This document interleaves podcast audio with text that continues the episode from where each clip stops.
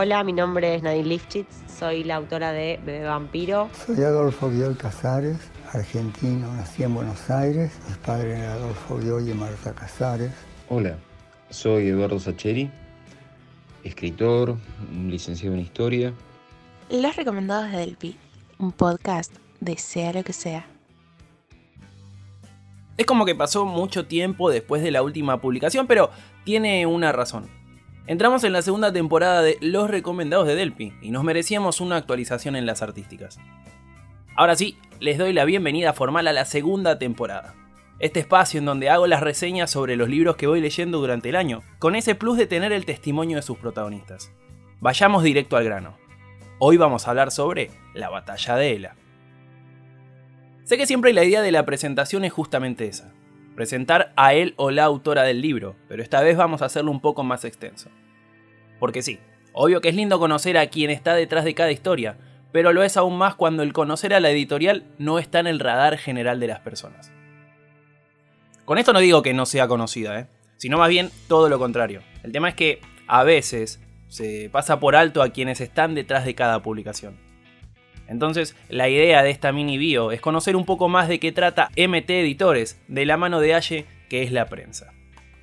Nosotros somos un sello editorial de autor. Es el autor el que nos elige y se acerca a nosotros para que podamos acompañarlo en todo el proceso de edición, ofreciendo además un servicio de marketing y prensa para poder acompañar el lanzamiento del libro. Venimos publicando libros, o podría decirse que venimos acompañando sueños hace más de 30 años ya. Y actualmente logramos algo que nos pone muy felices, que es llevar a nuestros autores a países de todo el mundo, como España, México, Inglaterra, Brasil, entre otros, a través del sistema de impresión bajo demanda. Básicamente tratamos de resolver todos los frentes que representan la actualidad dar a luz un nuevo libro, y que sea bien recibido en este mundo hiperconectado. Y creemos que lo venimos haciendo bien porque son cada vez más los autores que se acercan a nosotros y nos eligen para esta experiencia de publicación que es tan gratificante.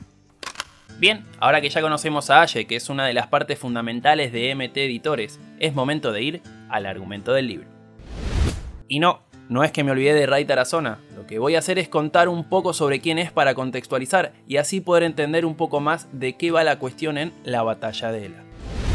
Su bio puede relacionarse bastante con el libro del que vamos a hablar hoy. Nació el 25 de abril de 1995 en San Carlos, Venezuela, y podría definírsela como escritora, ilustradora y poeta. Tiene una frase de cabecera que bien podría aplicarse a gran parte del periodismo actual de la televisión argentina, y es la de yo solo sé que no sé nada. Esta frase en este contexto del podcast me parece que aplica más a mí y a ustedes que a la propia Ray Tarazona por no poderla conocer en profundidad todavía. Es por eso que la primera pregunta va a estar definida por sus influencias a la hora de escribir. Porque esto de la cercanía de los autores a la hora de relatar los hechos dentro del libro es algo que me gusta, pero a la vez es muy difícil de lograr. ¿De dónde sacó su estilo Ray Tarazona? ¿Le llevó práctica o es innato? Esto es lo que respondía. Siento que es porque todo lo que manifiesto y escribo está muy alineado a cómo soy. Uso un lenguaje muy, muy coloquial, como hablaría habitualmente. Eh, no, no, hay mucho cambio ahí, creo que hay, hay más cambios en, en ritmos y en cuestiones de, de estilo al momento de, de escribir que de cambiar mi manera de transmitir mi mensaje, tanto en la poesía como en cualquier cosa que escriba o hablando. Si tengo influencias, yo creo que siempre la nombro porque para mí es la número uno o por lo menos es lo que tengo como número uno en mi corazón y en mis recuerdos, y es el diario de Ana Frank, porque yo recuerdo que cuando lo leí tenía como entre 10 y 13 años, no, recuerdo muy bien la edad, pero sí recuerdo que me marcó mucho esto de poder hacer algo que de alguna manera te hace viajar o te hace sentirte distinta, te hace liberarte dentro de, de un caos. Creo que todos vamos a coincidir en que las comparaciones siempre son odiosas porque pueden interpretarse para cualquier lado. Así que, para aclarar, por las dudas de que alguno le pinte juzgar así de la nada, le pedí a Ray Tarazona si podía explayarse un poco más en su respuesta. Y sí, Seguramente ya saben que viene después de que diga esto, así que voy a jugar a que sus cabezas lo digan. ¿No funcionó? Bueno, no pasa nada. Esto es lo que respondía.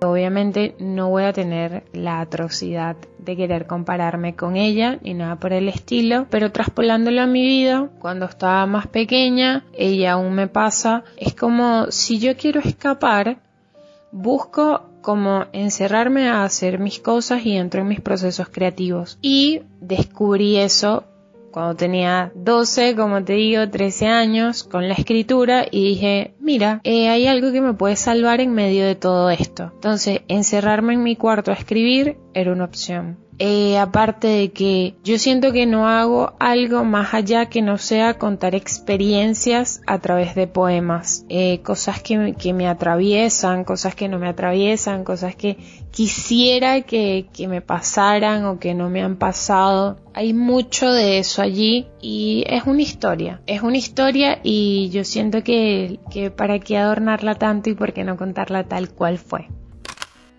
Como ya dije en un par de capítulos de los recomendados de Delpi, yo percibo la vida como un libro al que vas llenando capítulo a capítulo, con las cosas que vas viviendo. Y Ray medio que apuntó para ese lado con el tema de la escritura y ser un emisme a la hora de hacerlo. Ahora bien, lo que me interesa saber es cómo llegó a todo eso. ¿Cómo fue el armado del libro?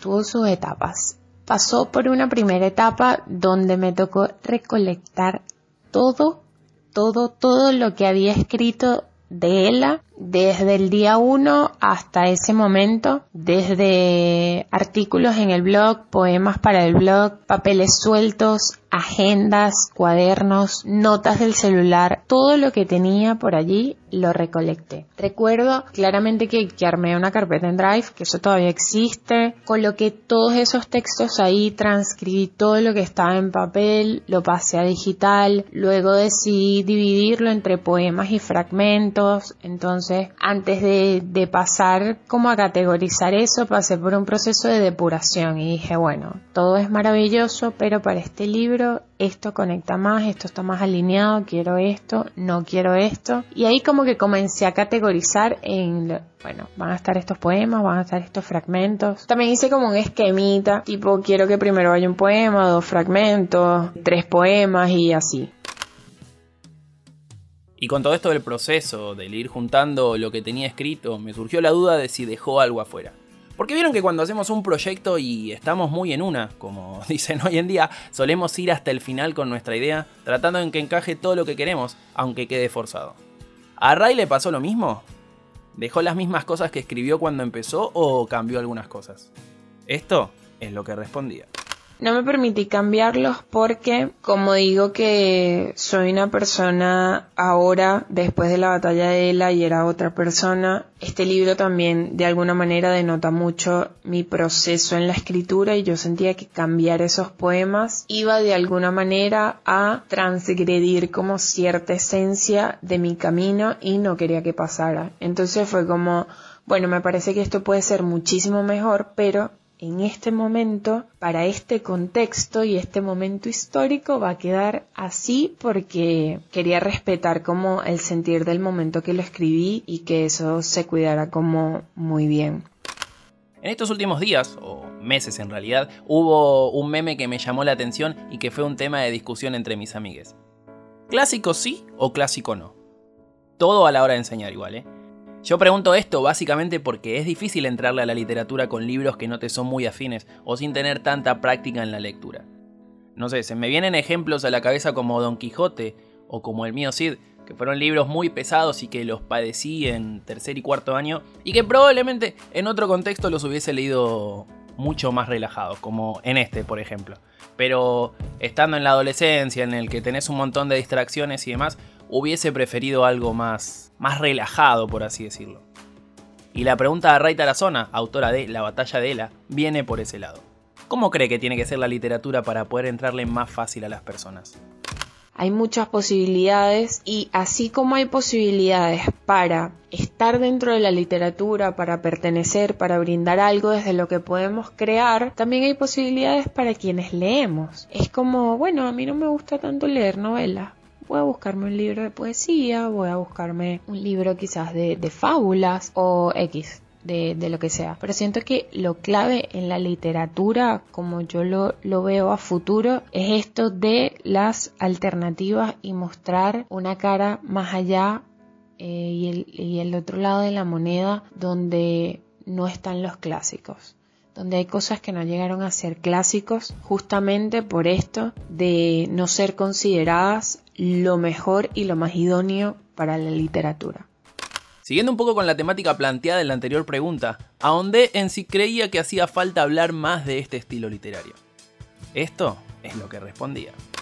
De la temática, me parece que re falta hablar más. Hay muchos baches, hay mucho hueco, hay mucha cuestión que, que queda en el aire. Y aunque parte de, de, la poesía se trata de eso, como a la libre interpretación, a que resuene en nosotros y, y podamos darle nuestra forma, nuestro valor y nuestro sentir de acuerdo a, a nuestras experiencias y todo lo que traemos con nosotros, yo digo que Super sí, falta mucho más que hablar, hay mucho más material que mostrar con respecto a esto. Y bueno, siento que, que la batalla de Ela es como el principio de mucho. Bien, listo ya con el detrás de escena, es momento de ir al argumento de la batalla de Ela. Editado por MT Editores en el 2021 y con un tamaño de 20 centímetros de ancho por 14 centímetros de alto, Rey nos propone, en este poemario, conocer la historia de ella, justamente en donde se exponen logros y fracasos referidos a la vida misma, ambientada en esta vorágine tan pero tan particular, en donde lo inmediato tiene más relevancia que el mensaje en sí. ¿Hasta dónde une puede conformarse con lo que hace? ¿Cómo luchar contra une mismo? ¿Cómo lograr el amor propio en los tiempos que corren? ¿Cuánto conoces realmente a la persona que sentís conocer? Estas son algunas de las aristas que se desprenden de este libro de 58 páginas que se pueden leer en menos de una tarde, con un café de por medio, y que nos invita a plantearnos si realmente estamos cambiando como sociedad en los aspectos que decimos estar cambiando.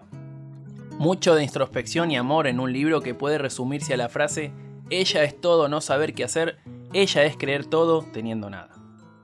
Y bien, amigos, amigas y amigues, es momento de cerrar esta nueva entrega de Los Recomendados de Delpi, dando mis redes sociales para que me sigan, me cuenten qué les pareció la reseña, si finalmente leyeron el libro, qué les pareció el libro y sobre cuál les gustaría que hable en futuras ediciones. Me encuentran como arroba delpino S en todas mis redes sociales. Y ahora sí, sin mucho más por decir, me despido. Hasta la próxima.